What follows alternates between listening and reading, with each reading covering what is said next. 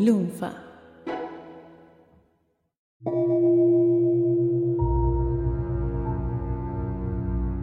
¿Es usted, señor, el espíritu cuya llegada se me anunció? preguntó Newton. Yo soy.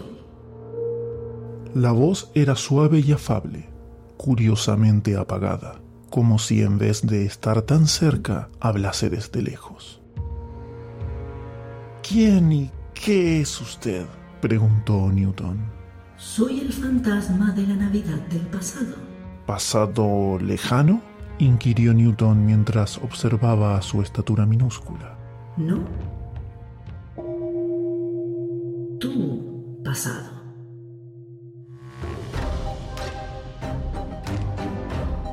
Contemos Historias presenta Cuentos de Newton Dad.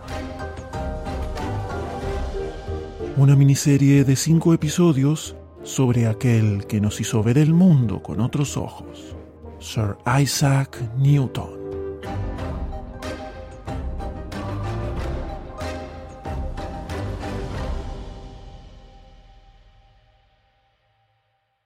Este episodio se encuentra auspiciado por Penguin Random House Audiolibros. ¿Todavía no conoces la magia de los audiolibros? Es un libro leído por un locutor, como yo, o a veces el autor, que lo convierte en audio, como este podcast.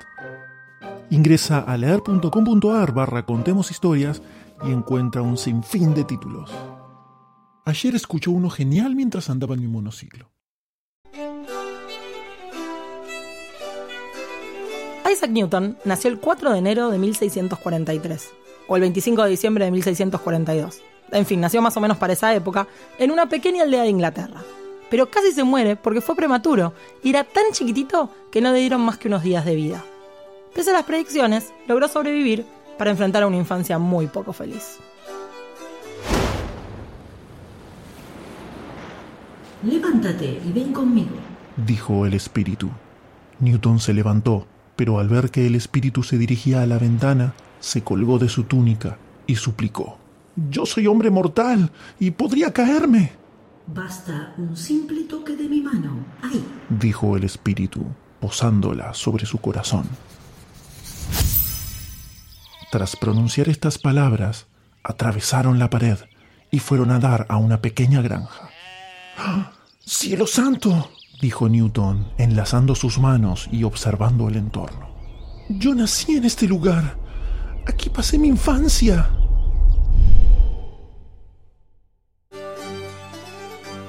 Su padre murió tres meses antes de que él naciera, y cuando Newton cumplió tres años, su mamá se volvió a casar.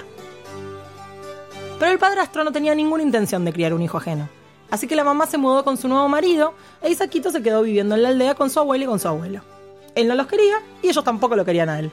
El abuelo incluso lo desheredó. Ah, lo que se dice una familia amorosa.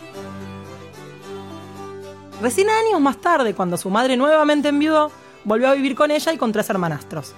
El niño Newton era muy introvertido y se pasaba horas construyendo maquetas, molinos de viento y sobre todo relojes de sol. En la iglesia de Colsterworth todavía hay uno que construyó cuando tenía nueve años. La vida familiar duró muy poco, porque dos años después, Newton se fue a estudiar a la academia.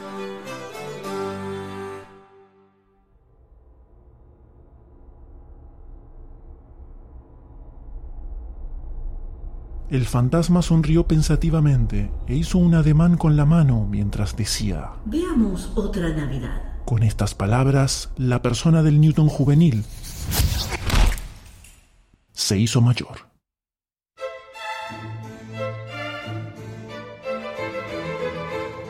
Isaac no se destacaba particularmente en la escuela, y casi a punto de finalizar sus estudios, la mamá insistió en que se convirtiera en granjero. Pero él no quería saber nada de nada, con chanchos, vacas y semillas. Por suerte, el director de la escuela la convenció e Isaac pudo volver.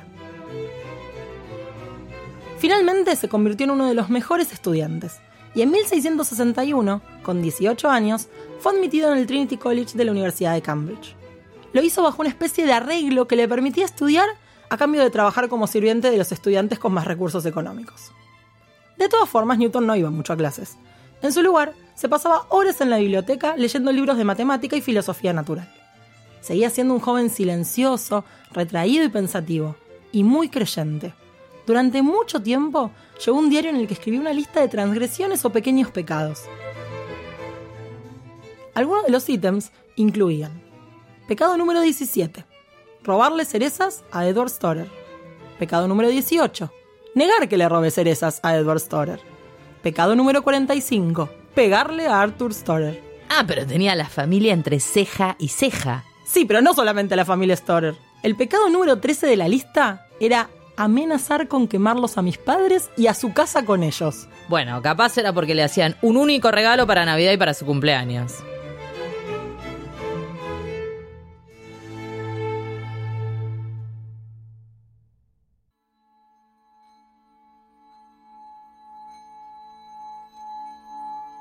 Me queda poco tiempo. observó el espíritu. No se dirigía a Newton ni a nadie visible, pero produjo un efecto inmediato.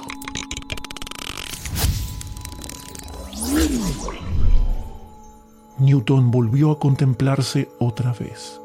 Ahora tenía más edad.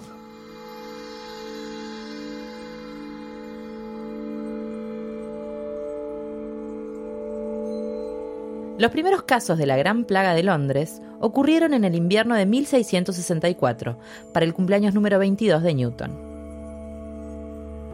Fue uno de los rebrotes de la peste bubónica que ya había arrasado Europa 300 años antes. Hacia la primavera de 1665 ya estaba completamente fuera de control. Un quinto de la población de la ciudad había muerto. Frente a esta situación, la Universidad de Cambridge decidió cerrar sus puertas y Newton, que estaba recién graduado, viajó a la granja familiar para escapar de la peste. Allí se quedó durante un año y medio. Claro, ahí fue donde pasó la historia de la manzana, que es posiblemente una de las más populares en la historia de la ciencia. Claro, sería algo así, como que supuestamente nuestro protagonista estaba sentado a la sombra de un árbol pensando cuando una manzana le cayó en la cabeza. Se levantó y dijo, bueno, estas son mis leyes. Un crack.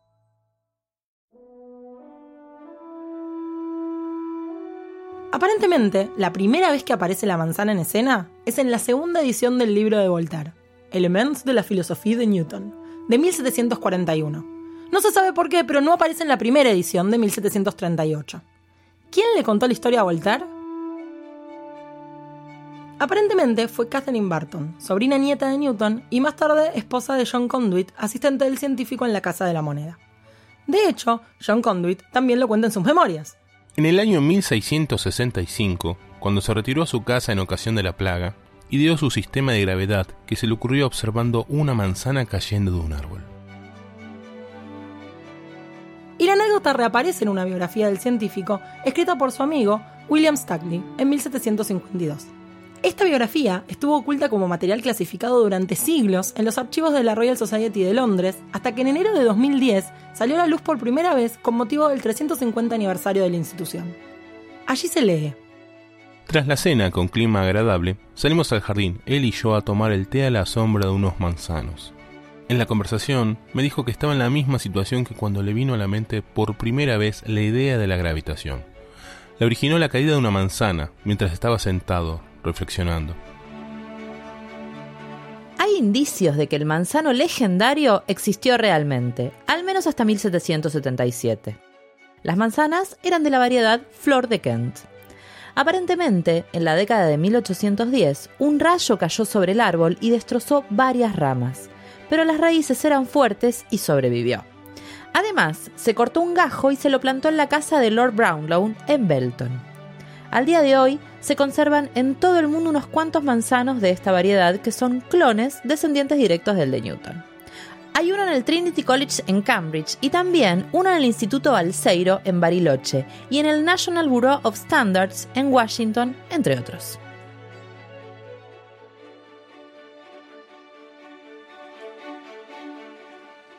Increíblemente, la famosa historia por la que apostaríamos que es una leyenda tiene finalmente un atisbo de verdad. No se habrá caído en su cabeza, pero parece que manzana sí hubo. Ahora bien, ¿es realmente cierto que a Newton se le ocurrió la idea mirando caer la manzana? ¿O fue una metáfora que usó para relatarle la historia a otras personas? ¿O quizás una pequeña invención para mejorar su anécdota y convertirla en leyenda?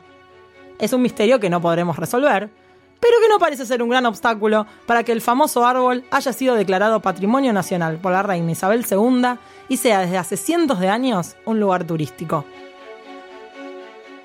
Ah, y pueden visitarlo virtualmente con Google Street View.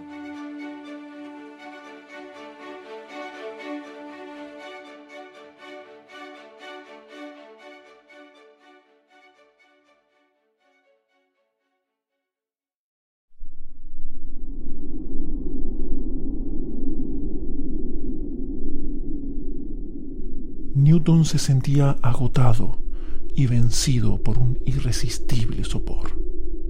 También se dio cuenta de que estaba en su propio dormitorio. Apenas tuvo tiempo de llegar tambaleante a la cama antes de hundirse en un sueño profundo.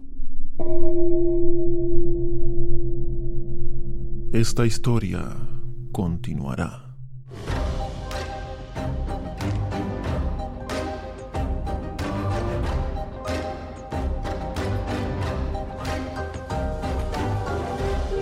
Este episodio de Contemos Historias, Cuentos de Newton Dad, fue realizado por Valeria Edelstein, Nadia Cheramoni y Mariano Pachela para Lunfa FM.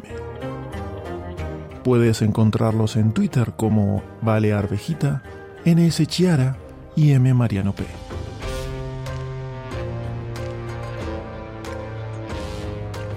Si quieres escuchar todos los episodios, puedes hacerlo buscando Contemos Historias en Spotify, Apple Podcast o tu aplicación de podcast favorita.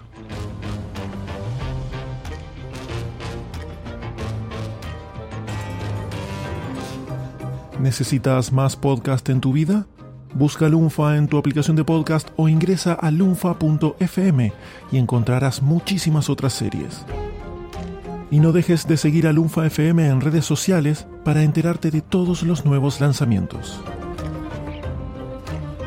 Gracias por escuchar y compartir.